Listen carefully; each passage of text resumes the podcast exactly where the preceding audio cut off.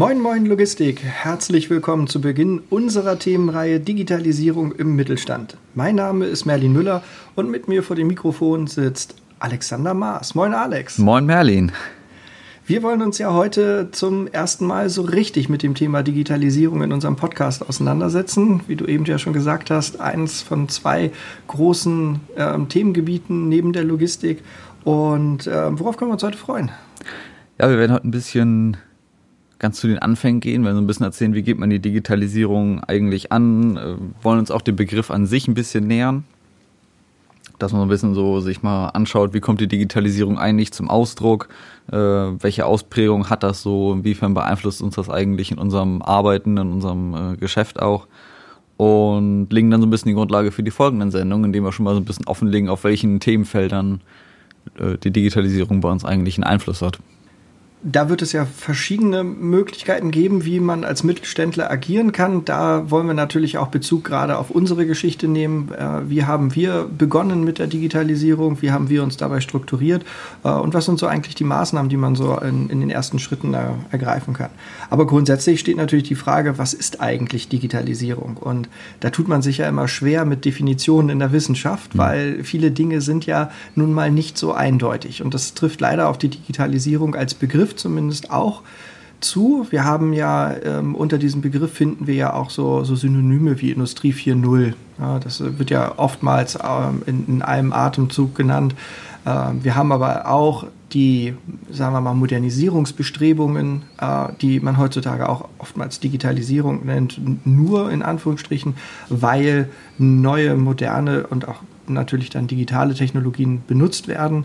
Ähm, wir haben aber auch Ausprägungen äh, von, von gänzlich neuen Geschäftsmodellen. Wir haben also Startups, die da mit einhergehen und ähm, alles so zusammengefasst könnte man ja sagen, ähm, die digitale Transformation beschreibt Unternehmen und Technologien ähm, auf der einen Seite, die sich ähm, miteinander neu finden, neu kombinieren, um äh, einen größeren Kundennutzen zu schaffen durch Vernetzung und durch die Arbeit mit Daten werden wir dadurch auch in der Lage sein, ähm, deutlich effizienter zu arbeiten. Das heißt also, wir haben auch dort so, so eine gewisse Verschlankungstendenz ähm, und eine Produktivitätssteigerungstendenz. So. Und was man natürlich auch ganz klar sagen muss, dass ähm, die, die Agilität heutzutage ähm, äh, viel, viel wichtiger geworden ist und wir durch diese ganze Digitalisierungsbewegung auch viel offener sind für radikal neue Prozess, äh, Prozessmodelle und auch, auch Geschäftsmodelle, ähm, die ja auch so ein bisschen äh, gerade so uns, unser Wirtschaftsleben im Moment auch sehr stark prägen. Ja, es ist natürlich so, dass manche Erscheinungen, was du eben sagtest mit der Agilität, das sind natürlich auch Folgeerscheinungen in dem Moment. Also dadurch, dass äh, Digitalisierung eben viele neue Geschäftsmodelle ermöglicht, dadurch auch vieles in Frage stellt, was bisher sehr beständig äh, ja, funktioniert hat, gibt es jetzt immer einen größeren Drang, schneller auf solche komplexen Sachverhalte reagieren zu können. Und diese neuen Arbeitsweisen sind natürlich äh, eine eine Lösung dafür oder ein, ein Ansatz dafür, diesem Problem der steigenden Komplexität, höherer Vernetzung äh, zu begegnen und auch den Möglichkeiten eben schneller auszuprobieren ähm, und, und Dinge anzugehen, Dinge schnell umzusetzen.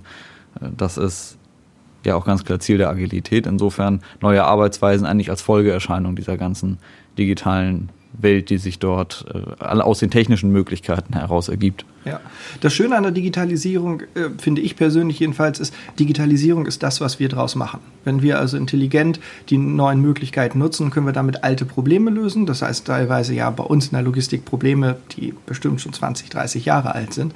Ähm, wir können aber auch neue Arbeitswelten schaffen. Das heißt, wir sind in der Lage, auch zu schauen, wie können wir die, die Art, wie wir arbeiten, die Art, wie wir miteinander arbeiten, wie können wir das einfach auch für uns angenehmer gestalten. Und das macht für mich immer so den Reiz an Digitalisierung letztendlich auch aus, dass wir halt in der Lage sind, ähm, vieles auch mehr selbst zu bestimmen, mehr selbst zu entscheiden und nicht nur ausgeliefert zu sein. Über das Thema hatten wir ja vorher auch schon mal gesprochen, dass wir gesagt haben, eine Digitalisierung kann sich sag ich mal, der normale Büroangestellte sein eigenes Werkzeug viel genauer für seine Bedürfnisse und seine Prozesse zusammenbauen, als das in der Vergangenheit der Fall war.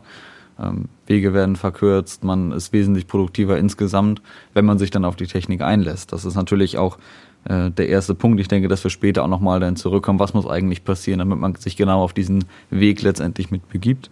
Weil das ist ja das zweite, Digitalisierung, auch kein globales Großprojekt, was irgendwann abgeschlossen ist, sondern eigentlich ein neuer Weg, bis ja dann irgendwann quasi eine andere Abzweigung genommen werden wird. Ähm, die sicherlich dann auch wieder aus technischen Gegebenheiten sich dann entwickelt, aber Digitalisierung ebenso als der Weg, den, den die globale Wirtschaft eingeschlagen hat und den letztendlich alle Unternehmen dann mitgehen müssen. Was siehst du eigentlich im Moment so an, an Ausprägungen, wenn wir über das Thema Digitalisierung sprechen und nicht nur in die Logistik schauen, sondern so vielleicht gesamtgesellschaftlich oder gesamtwirtschaftlich betrachtet? Ähm, was ist so das Besondere an der Digitalisierung? Ja, also ich würde jetzt mal stärker auf die Wirtschaft fokussieren. Ich glaube, im Privaten ist uns das bekannt, dass wir natürlich alle mit Smartphones und Apps viel vernetzter sind, äh, dass man sicherlich mehr bestellt und so weiter.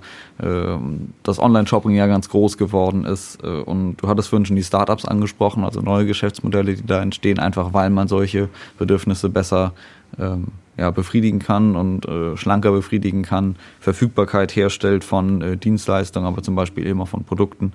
Ähm, ja, die Startup-Szene prägt, glaube ich, die Diskussion im Moment sehr, sehr stark.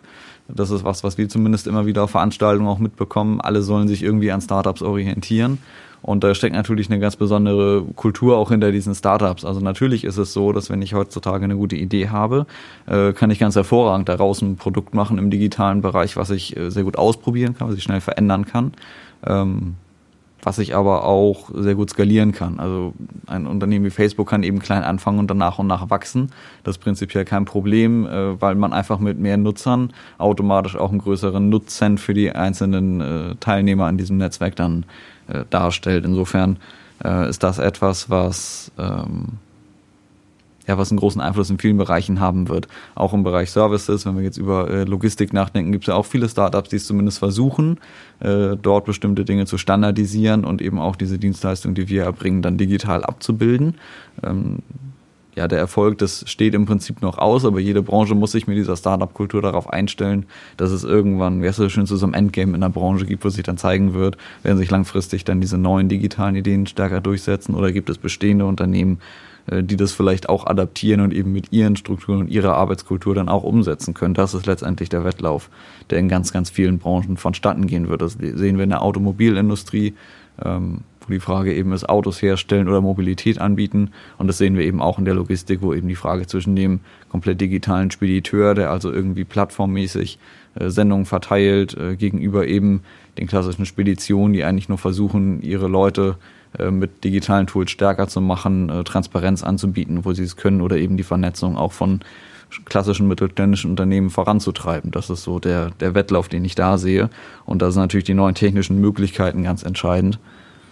Ich glaube auch, dass wir in der Logistik in den 2020er Jahren die Antworten darauf bekommen, ob jetzt die Spedition digital wird oder ob das digital Business Spedition wird oder Spedition macht.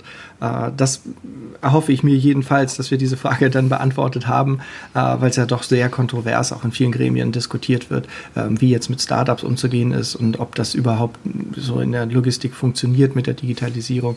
Wir haben da unsere Meinung zu. Wir sind schon der, also wir, wir, wir sehen es ja auch an uns, dass wir durch Digitalisierung und durch das Nutzen von neuen Technologien deutliche Vorsprünge ja auch ähm, gerade beim Thema Service irgendwie möglich machen können äh, wird sich natürlich herauskristallisieren jetzt in den nächsten Jahren, wie, wie lang der Atem da halt so ist. Ne?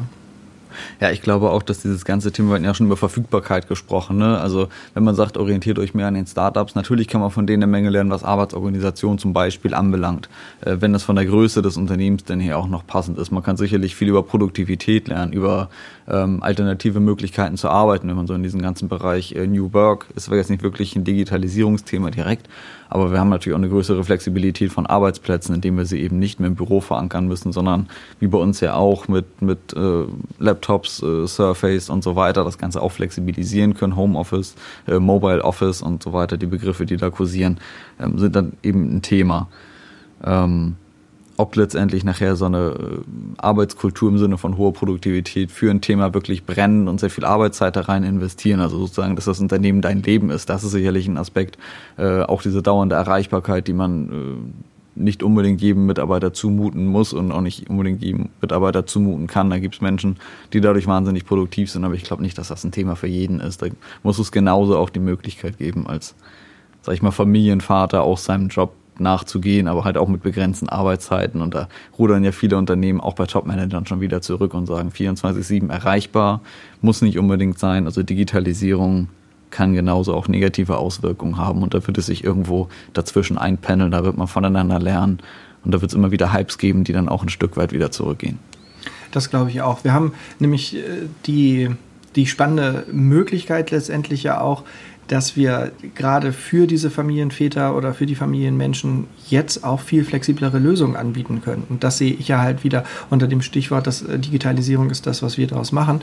Äh, es wird ja niemand dazu gezwungen, aber die Leute, die halt ähm, für bestimmte Themen brennen oder sich ähm, äh, in bestimmten Lebensphasen halt auch ähm, zu, zu 100 Prozent auf den Beruf konzentrieren wollen, haben dadurch natürlich jetzt viel bessere Möglichkeiten, das noch einen Ticken angenehmer zu machen. Man muss also nicht mehr bis abends 20 Uhr im Büro sitzen, sondern man kann ja vielleicht auch bestimmte Dinge auch noch von zu Hause oder von unterwegs aus machen. Ne? Also ich kann mich daran erinnern, dass mein, mein Vater zum Beispiel, die mussten ja wirklich warten, bis der letzte LKW eingetroffen ist abends. Da, das hat ja den Feierabend irgendwie termin, also determiniert. Und äh, das ist ja heute gar nicht mehr nötig. So durch, durch ähm, eine Fahrer-App haben wir ja eigentlich einen Echtzeitzugriff auf die Daten, sodass wir auch von, von überall auf der Welt arbeiten können und ähm, warum dann nicht auch von zu Hause. Und das finde ich halt irgendwie ganz schön dabei. Ähm, grundsätzlich ist es natürlich so, dass die Digitalisierung aber auch durch andere Dinge zum Ausdruck kommt. Wenn wir uns nämlich mal anschauen, wie, wie funktionieren jetzt digitale Unternehmen oder diese Startups oder so, ähm, haben die alle einen gemeinsamen Nenner und der ist relativ simpel. Alle arbeiten daran, Verschwendung zu reduzieren. Und dabei ist dieser Verschwendungsbegriff äh, überhaupt nicht mehr so gefasst, wie, wie das noch vor, ich sag mal, 10, 15 Jahren der Fall war, wo das so um Lean Management ging oder, also 20 Jahre alt das Thema, aber äh, es geht um, um, um Verschwendung im allerweitesten Sinne. Es wird sich ähm, alles genommen, mit dem man konfrontiert wird und alles wird auf den Prüfstand gestellt und wird geguckt, brauche ich das eigentlich, um das originäre Kundenbedürfnis zu befriedigen? Nehmen wir als Beispiel mal ähm, Uber oder andere Fahrdienstdienstleister an, die, die also so Fahrgemeinschaften damit irgendwie organisieren, wenn man das so nennen möchte. Ne? Ähm, es geht darum, Personen von A nach B zu transportieren und darauf wurde sich dann fokussiert. Man schaute dann halt hin, ähm, was brauche ich dafür? Und das Einzige, was ich prinzipiell dafür brauche im, im Nahverkehr, ist es ja dann das Auto äh, und ein Fahrer und ich muss diese Leute zusammenbringen. Also einer, der fährt und einer oder mehrere, die halt gefahren werden wollen. Und das ist es schon. Und die haben alles andere, Taxilizenz, Sozialversicherungsschutz und, und, und, haben die einfach gestrichen, weil das in, in, in Augen eines, eines Absolutismus natürlich Verschwendung ist. Das braucht man nicht fürs Kundenbedürfnis, das stimmt. Ähm, da spielen dann eher so gesellschaftliche Bedürfnisse eine Rolle, Sicherheitsbedürfnisse von Arbeitnehmern und, und, und. Aber für die, für die Erfüllung des Kundennutzens kann man das halt streichen. Und diese Radikalität, die sehen wir halt bei ganz vielen Startups, dass es halt darum geht, ähm, radikal alles das wegzustreichen, was für die Befriedigung des Kundennutzens Nutzens nicht wirklich notwendig ist. Wenn wir jetzt den, den Einzelhandel betrachten, da hat Amazon ja in den letzten 20 Jahren äh, eine Bombe nach der anderen platzen lassen und Amazon macht es genauso. Es geht nur um die Befriedigung von Kundenbedürfnissen. Ähm, und das rigoros. Und da kommen natürlich viele Einzelhändler, die ja oftmals ja auch noch in, in einer anderen wirtschaftlichen Struktur eingebettet sind, auch in einer anderen sozialen Struktur eingebettet sind, natürlich nur schwer gegen an, wenn man so rücksichtslos agieren möchte. Und ähm, deswegen können wir halt sagen, Digitalisierung bedeutet Verschwendung reduzieren. Was natürlich aber auch dazu führt, dass wir die Präzision deutlich erhöhen können. Wenn ich also mich mehr damit beschäftige, was ähm, mein Kunde möchte, was mein Kunde braucht und mich weniger darum kümmere, dass alles alles, äh, sagen wir mal, eingebettet in soziale Normung, ähm, möglichst, möglichst verträglich zu produzieren, ähm, bin ich natürlich in der Lage, die, die Kapazitäten wirklich darauf zu bündeln und den Kunden ähm, zufriedenzustellen. Wir als, als, als Konsumenten finden das natürlich in der Regel großartig, finden das natürlich toll, vergessen aber natürlich langsam auch die, die langfristige Auswirkung davon, ähm, äh, freuen uns natürlich über, über, Höhe, äh, über, über einen hohen Service-Level, ob das jetzt bei Internetbestellungen ist oder bei uns im Dienstleistungsbereich in der Logistik natürlich auch. Wir sind heute in der Lage, viel schneller und viel transparenter Transporte zu organisieren und halt auch viel ähm, breiter zu, zu kommunizieren, wie gerade der Stand der Sendung oder der, der Verladung ist. Ähm, aber ähm, es hat natürlich auch alles so seine Nachteile. Ne? Das, das Menschliche wird ähm, über kurz oder lang natürlich so ein bisschen zur Disposition gestellt und da müssen wir natürlich auch ein bisschen ähm, darauf achten, dass das halt vielleicht auch ein anderes Gesicht der Digitalisierung geht. Ähm, aber was man halt auch sagen muss, das Digitale ist immer schneller anpassbar. Deswegen glaube ich schon, dass wir auch in der Lage sein werden, uns halt auch auf diese Herausforderung einzustellen. Wenn das Bedürfnis ähm, nach mehr Menschlichkeit wiederkommt, werden wir das halt über digitale ähm, Techniken einfach auch hinbekommen. Wenn ich mal sehe, wie, wie jetzt irgendwelche ähm, Kollaborationssoftware die Arbeit verändert, na, das, das bringt Leute ja zusammen, auch wenn sie auf anderen Kontinenten sind. Trotzdem, man sieht den Videotelefonie, was vor 20 Jahren ja so äh, unvorstellbar war, dass das im Mittelstand irgendwie zum Standard wird, na, ist ja heute das schon längst. Und das ist natürlich ganz schön. An der Stelle äh, fiel mir so Balance ein irgendwie. Also alles, was du jetzt gesagt hast, lief immer auf Balance hinaus, auch, auch im Einzelhandel. Ähm Genau, wenn man merkt, das Menschliche fehlt, äh, ist es ja so, dass man sich nur fragt, welche Produkte müssten denn dann eigentlich im Laden gekauft werden? Und auch da stellt man immer wieder fest, nein, Einkaufszentren gibt es ja weiterhin. Mhm. Ne, also dieses, dieses Erlebnis, irgendwie vielleicht auch bei manchen Sachen persönlich beraten zu werden, ist ja auch sinnvoll. Es gibt Dinge, die kauft man einfach lieber äh, von, von Menschen, so von Experten, von Leuten, die einem was dazu sagen können, wo das dann auch schön ist. Und dann gibt es Dinge, wo du sagst, ey, ich will es einfach nur haben. Liefern mhm. mir das nach Hause und das möglichst schnell. Aber diese Balance wird sich in vielen Bereichen, glaube ich, äh, einstellen dann. Und genauso auch im Persönlichen, was wir gesagt gesagt haben. Es muss irgendwie eine Balance geben zwischen persönlichem Kontakt mit Kollegen, äh, digitalem Kontakt mit Kollegen und das ist auch was, was wir, glaube ich, immer wieder erleben. Ja, ja, unterfüttert wird das Ganze natürlich aber auch, ähm, und da muss man auch mal wieder hinschauen, ähm, wenn man sich jetzt die, die, die Googles, die Amazons, die, äh, die Facebooks anguckt, ne, ähm, wo, wo liegen deren Stärken? Und da ist es natürlich ganz klar, Arbeit mit Daten. Die arbeiten mit Daten, die, die gehen sehr, sehr intelligent damit um, aber es ist nicht nur, dass sie dadurch viele Dinge in der Vergangenheit erklären können und dadurch natürlich Rückschlüsse für die Zukunft auch, auch schließen, sondern ähm, sie nutzen das Feedback extrem schnell und agil. Äh, man hat halt im Digitalen die Möglichkeit, ähm, verschiedene ähm, Kampagnen oder Verkaufsstrategien parallel laufen zu lassen, um dann relativ schnell zu sehen, für welche Kundengruppe was wie gut funktioniert, um sich dann darauf anzupassen. Und ähm, dadurch, dass dieses Nutzerfeedback kommt, also funktioniert das, was ich hier gerade versuche, sind sie natürlich deutlich äh, besser damit, sich schnell wieder auf die, auf vielleicht auch geänderte Bedürfnisse einzustellen und haben natürlich natürlich da auch deutlich mehr Infos über, über den Kunden. Also wenn man mal schaut, dass sogar ähm, letztendlich getrackt wird, auf was für Endgeräten der Nutzer unterwegs ist und was nutzt er eigentlich. Und daraus äh, kann man ja aber schon die Preisbereitschaft ableiten. Also wir haben es ja auch mal ausprobiert, wenn man also mit einem Apple-Handy oder mit dem Apple Smartphone äh, bei Amazon einkauft, sind die Preise anders als, als mit dem Samsung. Also vor zwei Jahren haben wir es mal ausprobiert. Naja, ähm, und das war total spannend. Oder für Prime-Kunden höher als für Nicht-Prime-Kunden damit ja. und so weiter und ja, so fort. Ja, das ist dann, es macht dann halt einfach einen Unterschied. Und ähm, da fehlt es mir manchmal so ein bisschen an Transparenz, aber rein wirtschaftlich betrachtet ist das natürlich super, was die so machen.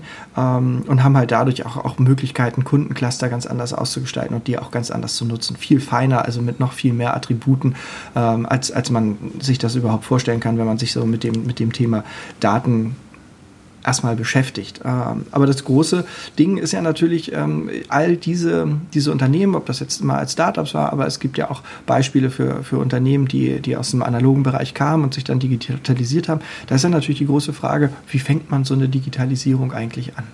Ja, das ist äh, immer die große Preisfrage. Äh, ich kann ja jetzt einfach nur aus unserer Erfahrung da auch im Grunde erzählen, was ich äh, bisher soweit ja, bewährt hat. Wir hatten ja auch schon mal angesprochen, so das erste Digitalisierungsprojekt äh, hatten wir eigentlich schon bei der Sitra, gab es das Wort Digitalisierung so, äh, zumindest noch nicht in aller Munde.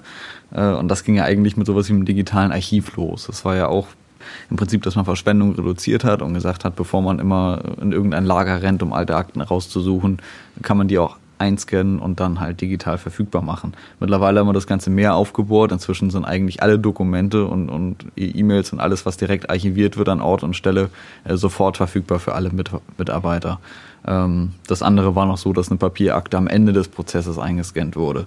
Das ist ein klassisches Beispiel dafür, wie man eben Verschwendung reduziert. Mittlerweile ist eigentlich der Suchaufwand für Akten komplett weggefallen, sondern man geht eben ins System, sucht sich den Auftrag raus und hat dort ein hinterlegtes elektronisches Archiv, wo sofort alle äh, PDF-Dateien, alle E-Mails und so weiter, der ganze Schriftverkehr drin abgespeichert ist und das ist für jeden sofort verfügbar. Im Prinzip ist es eigentlich hier wichtig, klein anzufangen. Wenn man klein anfängt, hat man die Möglichkeit, Erfahrung zu sammeln. Man würde dann einen Fehler machen, wenn man jetzt gleich den großen Sprung wagt.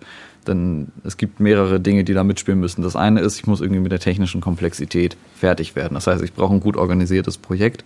Äh, ich muss sehr viel Zeit da rein investieren, mich vielleicht auch selber mit der Software vertraut zu machen. Das kann man nicht natürlich über externe Dienstleister machen. Wenn ich selber mehr machen will, brauche ich auch Zeit zum Ausprobieren, äh, rumprobieren. Jeder kennt das eigentlich, sich in so ein neues Programm irgendwie reinzufinden oder äh, ja, sich mit neuen technischen Lösungen auseinanderzusetzen. Das braucht immer eine gewisse Zeit, bis man selber erstmal daran sicher ist. Bis man auch versteht, was man damit alles letztendlich machen kann. Das heißt, den großen Schritt gleich zu wagen, würde wahrscheinlich für eine ganze Menge Frustration sorgen. Wenn man klein anfängt, kann man Erfahrung sammeln, wie man so ein Projekt richtig angeht. Dann kann man äh, die Mitarbeiter auch ja, besser mitnehmen in dem Moment, weil kleine Lösungen, wenn äh, sie erfolgreich umgesetzt werden, natürlich auch eine Motivation für alle darstellen. Also ähm, ganz wichtig war bei uns, glaube ich, von vornherein zu sehen, hey, wir können kleine Veränderungen machen, wir können sowas wie ein elektronisches Archiv machen, das ist ja schon gar nicht so klein, aber es ist was, wo der Nutzen hinterher sehr schnell sichtbar wird. Und das ist sehr verständlich für jeden Mitarbeiter. Bei größeren Änderungen, ähm, zum Beispiel ein neues Transportmanagementsystem, äh, zu einer bestehenden Speditionssoftware ist der Nutzen schon nicht mehr ganz so klar. Da ist erstmal der Eindruck, das ist doch eigentlich das, was wir vorher auch gemacht haben. Da muss man dann schon sehr viel mehr Zeit und Fingerspitzengefühl da rein investieren, klar zu machen, nein, es ist nicht das gleiche wie vorher, sondern es kann eine ganze Menge mehr, was aber sehr erklärungsbedürftig ist. Und an der Stelle ist man dann in Bereichen, wo man das Ganze wirklich noch in seiner Gesamtheit mehr betrachten muss. Also da geht es dann eben nicht mehr nur darum, einfach eine technische Lösung umzusetzen, einfach nur ein Projekt mit einem ambitionierten Projektteam äh, aufzusetzen, also Leute zu finden, die da Lust drauf haben, sondern dann geht es darum, die Mitarbeiter mitzunehmen. Dann ist man dabei, dass man äh, auch erfahrene Mitarbeiter beteiligen muss und alle davon auch ja, irgendwo überzeugen muss oder äh, eben das Warum so erklären muss, dass äh, auch alle Lust haben, sich zu beteiligen. Es ist immer schön, dass man sagt, muss die Mitarbeiter mit einbeziehen, das bringt aber überhaupt nichts wenn die Bereitschaft zur Veränderung nicht da ist und wenn der, der Grundgedanke dieser Veränderung auch nicht gesehen wird. Ähm, dann müssen die Führungskräfte entsprechend weiterentwickelt werden, damit sie äh, auch ja ein Verständnis für diese Dinge entwickeln. Oder oft muss es ja eigentlich sogar von der Führung kommen. Das Ganze muss, glaube ich, auch von oben angestoßen werden. Ähm, und muss durch die Führungskräfte mitgetragen werden. So viele Mitarbeiter brauchen vielleicht auch mehr Fähigkeiten in anderen Bereichen. Dann ist man so im Bereich Bildung eher unterwegs. Ähm, da muss man dann vielleicht noch eine ganze Menge nachlegen, um, um in dem Bereich äh, weiterzukommen. Also wie gehe ich jetzt mit dieser äh, neuen Software um? Wir haben auch eine ganze Menge Schulungsaufwand gehabt. Das darf man vorher auch nicht unterschätzen. Ähm, und dann wird das Ganze irgendwann Eingang in die Unternehmenskultur dann finden. Also ich sag mal, wir sind jetzt ein halbes Jahr dabei mit der neuen Software und äh, am Anfang gab es da viel Widerstand, dann hat man sich so langsam dran gewöhnt, mittlerweile sind die meisten recht warm darin und jetzt sind wir so langsam an dem Punkt, also nach Monaten, äh, wo sich das Ganze gesetzt hat, wo mehr und mehr Mitarbeiter auch Verbesserungsvorschläge bringen, wo man das Gefühl hat, okay, alle sind irgendwie drin in der Software und sehen langsam auch, dass da mehr dahinter steckt als einfach nur ein Speditionsprogramm. Also wir haben jetzt die ersten Anfragen auch von erfahrenen Mitarbeitern, äh, die sich eben wirklich dafür öffnen, auch Dinge dann reinzubringen. Also schönen Gruß an Christian an der Stelle. Äh, gestern ein sehr schönes Gespräch gehabt, wirklich einer, ein sehr erfahrener Mitarbeiter, der auch eine Abteilung damals mit aufgebaut hat. Und das sind eigentlich so die Leute, die man braucht. Also mein Appell an alle erfahrenen Mitarbeiter von jedem Unternehmen, äh, die das hören, bringt euch ein weil das so wichtig ist, dass das nicht als so haben wir es aber früher gemacht und so war es besser, sondern eigentlich das sind die Erfahrungen, die wir gemacht haben und deswegen sollte Folgendes beachtet werden. Ähm, den besten Tipp, den man da eigentlich geben kann, ist sich selber mit der Software so gut es geht auseinanderzusetzen, weil letztendlich muss man eigentlich ja einen Blick für die Digitalisierung auch selber entwickeln, weil man dann neben dem Wert, den man bisher erbracht hat für das Unternehmen, noch so viel mehr geben kann an der Stelle, äh, indem man eben junge Kollegen dabei unterstützt, auch noch diese Erfahrung mit in die Projekte, mit in, in diese digitale Transformation mit reinzunehmen. Ähm, das ist, das ist unheimlich wichtig. Also für die jungen Kollegen hört den älteren Kollegen gut zu. Äh, es ist super wichtig, diese Erfahrung mit zu übernehmen, damit man eben nicht äh, einfach ins, ins Blinde läuft oder, oder Dinge übersieht. Die Komplexität ist ohnehin groß genug. Ähm, ja, und für die älteren Kollegen beteiligt euch, bringt euch ein, weil das sind so wertvolle Erkenntnisse, die einfach gebraucht werden, ähm, dass, dass man da gar nicht drum herum kommt. Ich glaube, es ist wieder eine Balance und wenn man das beides hinbekommt, äh, junge, motivierte Leute auf der, oder nicht unbedingt junge, junge Leute, aber sag ich mal vom, vom, vom Geist her junge Leute, also Leute, die Bock auf Veränderung haben. Äh, auf der einen Seite, die sich schnell mit neuen Dingen auseinandersetzen können und auf der anderen Seite erfahrene Leute, die äh, das auch sehen, dass sie dort wirklich für Unternehmen großen Mehrwert bieten können, wenn sie diese Erfahrungen ganz aktiv in, in solche Transformationsprojekte einsetzen können, dann ist das eine sehr, sehr starke Mischung. Das glaube ich auch. Und auch da gilt wieder, Digitalisierung ist das, was wir hier draus machen. Äh, wenn ich also ein erfahrener Mitarbeiter bin, dann werde ich aber auch Erfahrungen mit den Problemen meiner Branche haben. Das hilft immer am Anfang, sich zu fragen, was läuft eigentlich so richtig schlecht? Worüber rege ich mich gerne auf? Oder was sind so die Stolpersteine? Wo merke ich, dass die Arbeit stockt? Wo merke ich, dass Abläufe nicht gut funktionieren?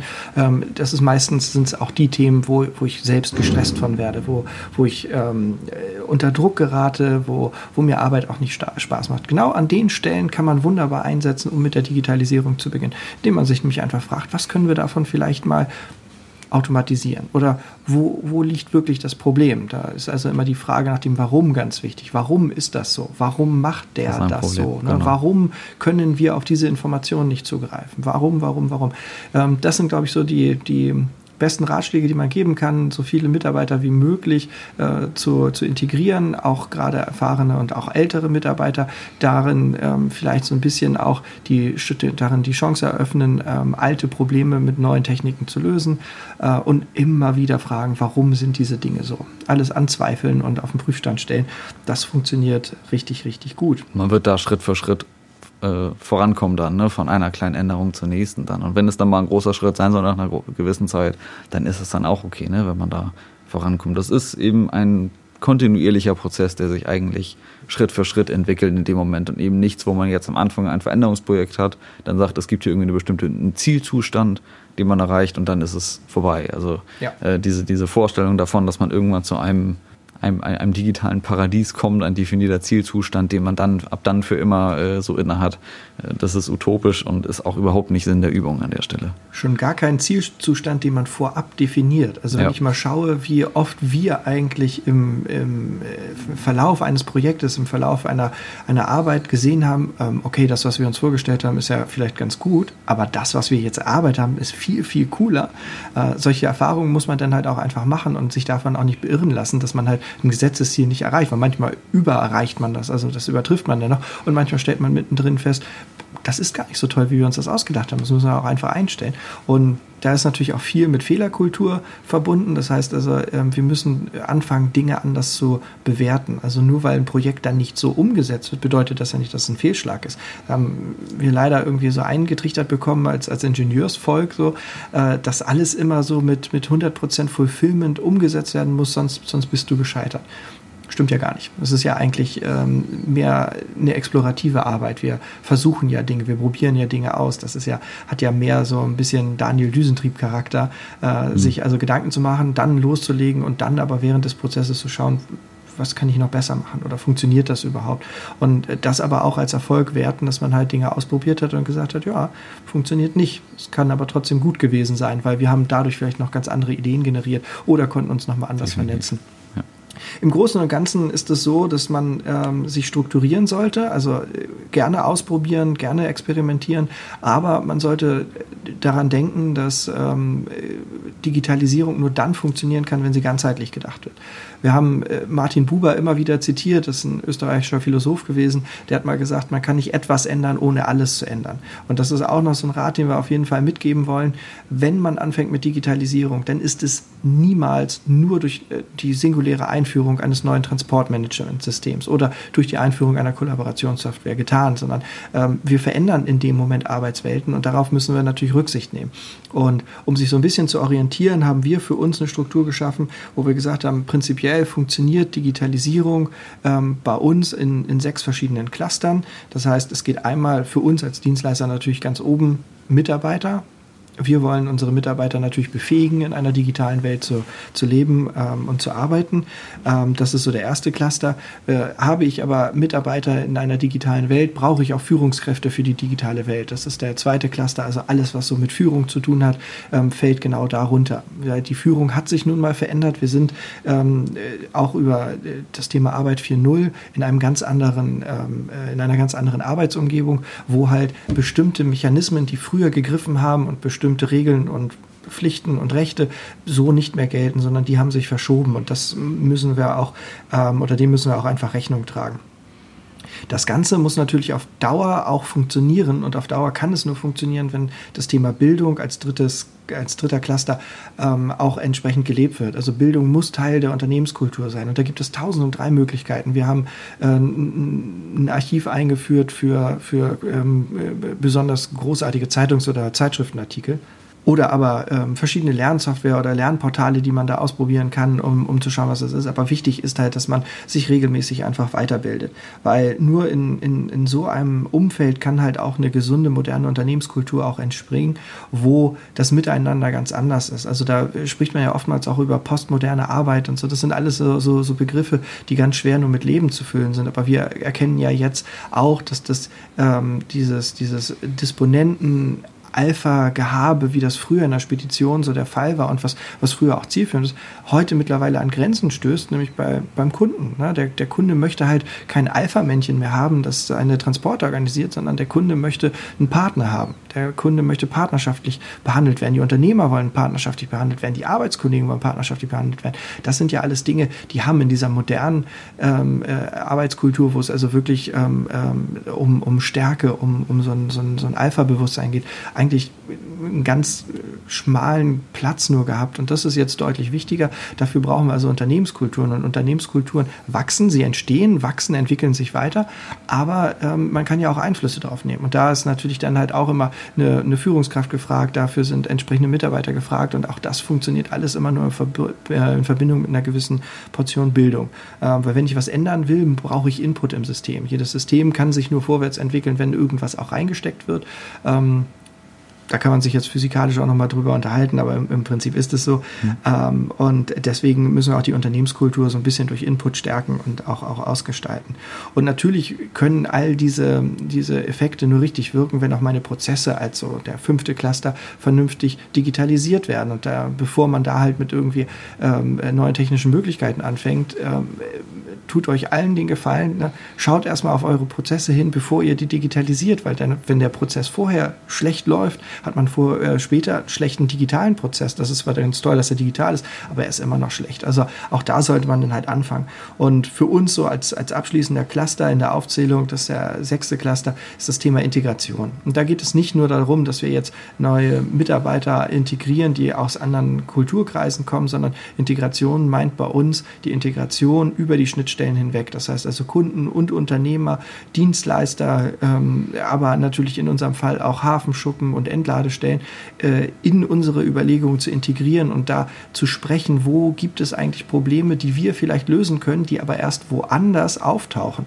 Äh, also auch da geht es natürlich auch darum, wieder Verschwendung zu reduzieren, aber ganz deutlich auch über Unternehmensgrenzen hinweg und sich dort mehr in der Logistikkette ähm, zu integrieren und auch auszutauschen. Und das sind halt so die, die Cluster, in denen wir uns bewegen. Und wir werden in den nächsten Wochen und Monaten zu jedem dieser Cluster auch nochmal einzelne Sendungen machen, werden da Gäste zu einladen, die da auch noch ganz ähm, spannende und auch lustige Geschichten zu erzählen können. Äh, aber das sollte so für den Anfang beim Thema Digitalisierung, glaube ich, jetzt als, als sagen wir mal, Gedankenansätze ausreichend sein. Ja, auf jeden Fall. Dann als Abschluss können wir nochmal einen Ausblick auf die direkte nächste Folge geben. Also die anderen sechs Sendungen werden sich dann über die nächsten Wochen nach und nach verteilen. Zwischendurch wird es auch wieder Insights geben. Äh, wir werden auch andere Gäste da haben. Äh, nächste Woche direkt treffen wir uns wieder auf ein Franzbrötchen, diesmal mit Nadine Berrer vom Mittelstand 4.0 Kompetenzzentrum in Hamburg die uns also nochmal eine ganze Menge auch zum Einstieg Digitalisierung sagen kann. Worum geht es da eigentlich? Wie wirkt sich das auf den Mittelstand aus? Was bedeutet das für den Mittelstand und auch ihre Erfahrungen, die sie so gesammelt hat, in Zusammenarbeit mit vielen mittelständischen Unternehmen?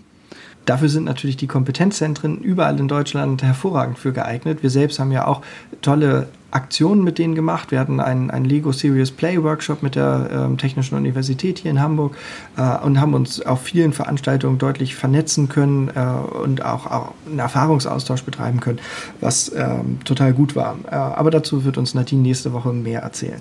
Ja, bis dahin bleibt uns nicht mehr viel zu sagen, außer bleibt entspannt. Und kommt gut durch die Woche. Tschüss.